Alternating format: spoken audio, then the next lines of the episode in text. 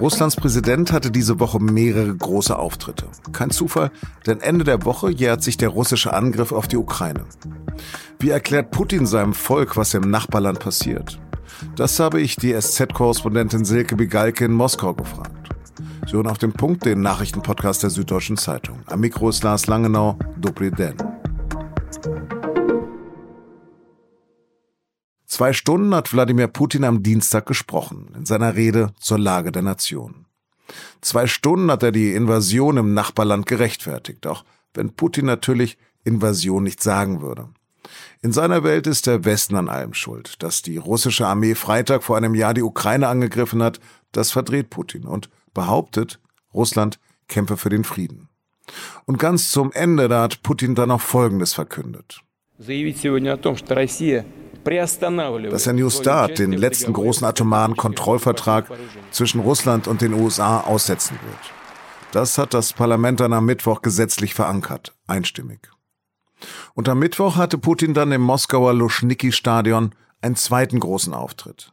Eingebettet in eine Propagandashow mit historischen und aktuellen Uniformen, Videoclips von Kriegen und untermalt von Rockgruppen hat er vor Zehntausenden patriotisch gestimmter Russen und Russin Siegesgewissheit angestimmt. Und auch da hat Putin wieder betont, dass das ganze Land hinter den russischen Soldaten stehe. Doch ob das wirklich so ist, darüber habe ich mit meiner Kollegin Silke Bigalke in Moskau gesprochen. Silke, fast ein Jahr Krieg, sagt denn Putin inzwischen auch Krieg dazu oder spricht er weiter von einer Spezialoperation?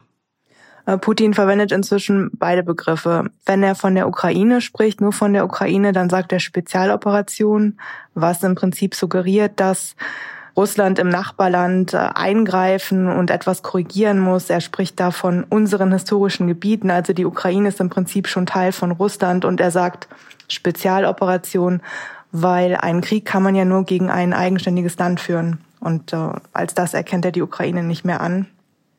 Gleichzeitig spricht er aber inzwischen immer häufiger von Krieg, von einem grundsätzlichen Kampf gegen den Westen. Das kann man so erklären, dass sein ursprünglicher Plan in der Ukraine, dieser Blitzkrieg, schnell Kiew einzunehmen, gescheitert ist und jetzt muss er das zu Hause irgendwie erklären. Und das tut er, indem er sagt, wir kämpfen nicht nur gegen die ukrainische Armee, sondern wir kämpfen gegen einen kollektiven Westen und dieser Westen greift uns auf allen Ebenen an, also militärisch, wirtschaftlich, ideologisch und das nennt er dann eben Krieg.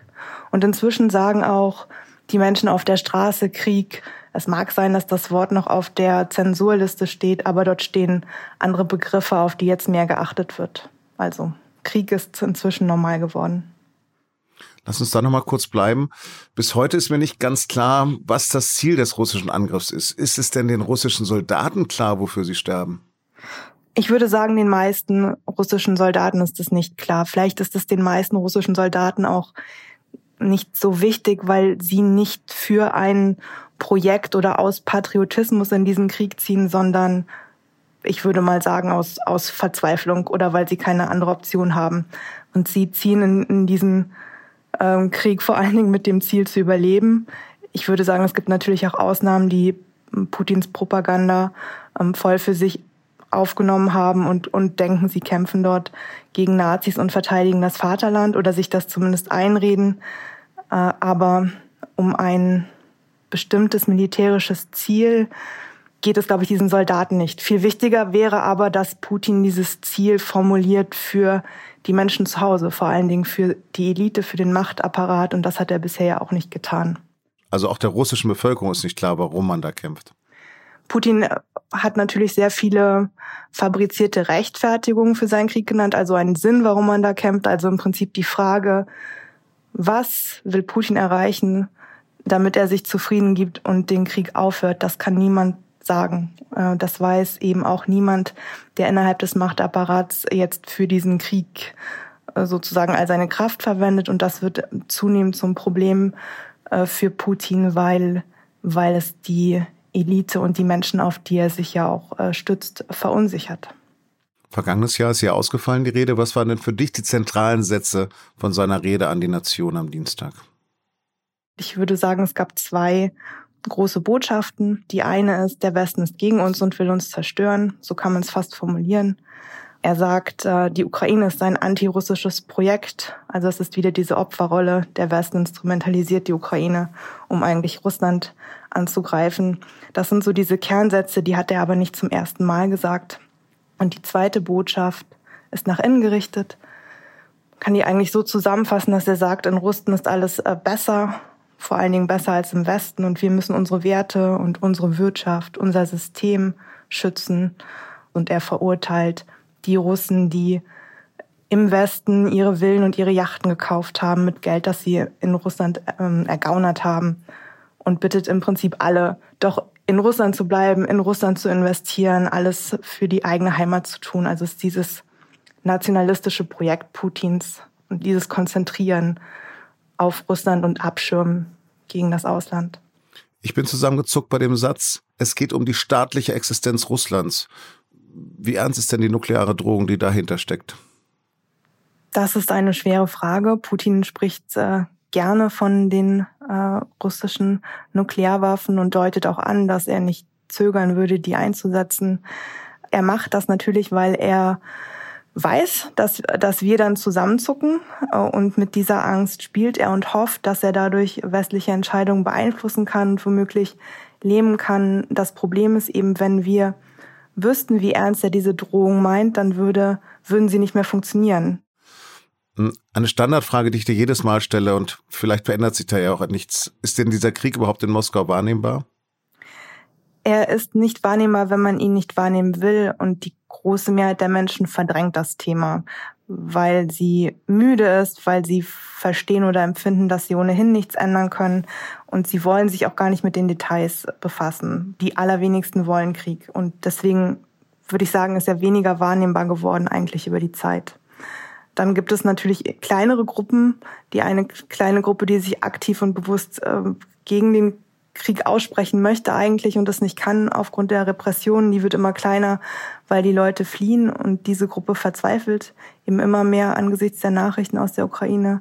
Und dann gibt es eine kleine Gruppe, die enthusiastisch für den Krieg ist und sich freut, wenn das Verteidigungsministerium erzählt, wie viele ukrainische Soldaten an dem Tag wieder gefallen sind.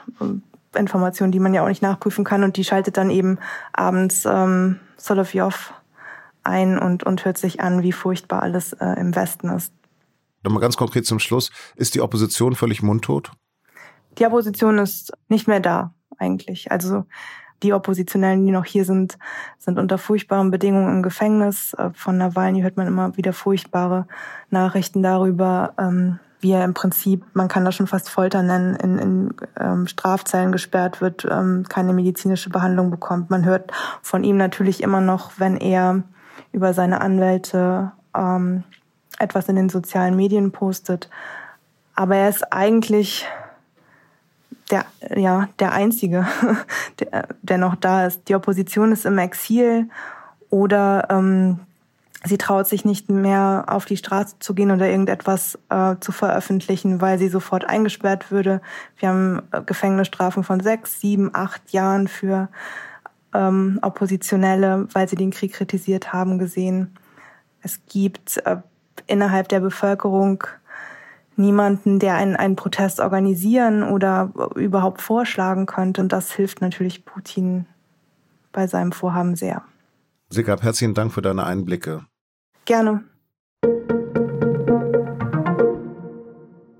Ein iranisches Regime hat am Dienstag den Deutsch-Iraner Jamid Shamar zum Tode verurteilt. Kanzler Scholz hat das jetzt als inakzeptabel bezeichnet. Das iranische Regime bekämpfe sein eigenes Volk auf jede erdenkliche Weise. Das schrieb Scholz am Mittwoch auf Twitter. Die Bundesregierung fordert Teheran auf, das Urteil zurückzunehmen. Zuvor wurden als Reaktion zwei iranische Diplomaten ausgewiesen. Irans Justiz macht Shamad für die Planung mehrerer Terroranschläge und Kooperation mit ausländischen Geheimdiensten verantwortlich. Überprüfen lassen sich die Vorwürfe nicht. Die AfD-nahe Desiderius Erasmus Stiftung ist bislang von staatlicher Förderung ausgeschlossen. Doch das ist laut einem aktuellen Urteil des Bundesverfassungsgerichts nach einer Klage der AfD unzulässig. Dadurch sei die Chancengleichheit der Parteien verletzt worden. Bislang gibt es kein eigenes Gesetz, das regelt, wie politische Stiftungen gefördert werden. Bei einer so wesentlichen Frage sei das aber notwendig, so die Richter in Karlsruhe. Der Bundestag muss jetzt eine saubere Regelung erarbeiten. Warum das Urteil trotzdem nicht unbedingt bedeutet, dass die AfD-Stiftung künftig Geld vom Staat bekommt, das können Sie in der SZ von Donnerstag nachlesen. Im Dezember ist die Inflation in Deutschland noch gesunken. Anfang dieses Jahres hat sie aber wieder zugenommen. Die Verbraucherpreise stiegen im Januar laut Statistischem Bundesamt gegenüber dem Vormonat um 8,7 Prozent. Im Dezember hatten staatliche Maßnahmen den Anstieg auf 8,1 Prozent gedämpft.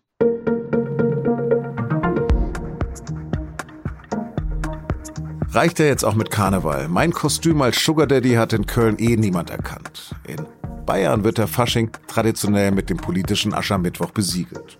Hören wir mal kurz rein, was da etwa Markus Söder und Christian Lindner gesagt haben. Wir essen wieder Schweinsbraten statt Insekten und wenn ihr das wollt, liebe Grüne, dann könnt ihr das Zeug selber fressen. Wir machen das nicht. Ich kann nur sagen, wenn Markus Söder mich Schuldenchristchen nennt, er ist der Wendehals Markus.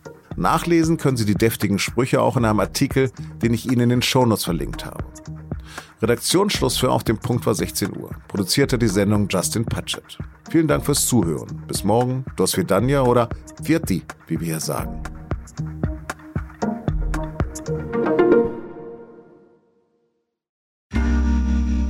Werbung. Hi, ich bin Patrick Bauer, Reporter beim Magazin der Süddeutschen Zeitung. Und gemeinsam mit meiner Kollegin Eva Hoffmann habe ich an einer unglaublichen Geschichte recherchiert. Tom und Jana denken, sie ziehen mit ihrem kleinen Kind zu einer liebevollen Gemeinschaft. Aber sie landen in einer Gruppe, in der Menschen manipuliert und psychisch und physisch fertig gemacht werden. Wie schafft es die Familie da wieder raus? Im Schattenkloster. Chronik einer Gehirnwäsche ist ein SZ Plus Podcast in Zusammenarbeit mit Audible.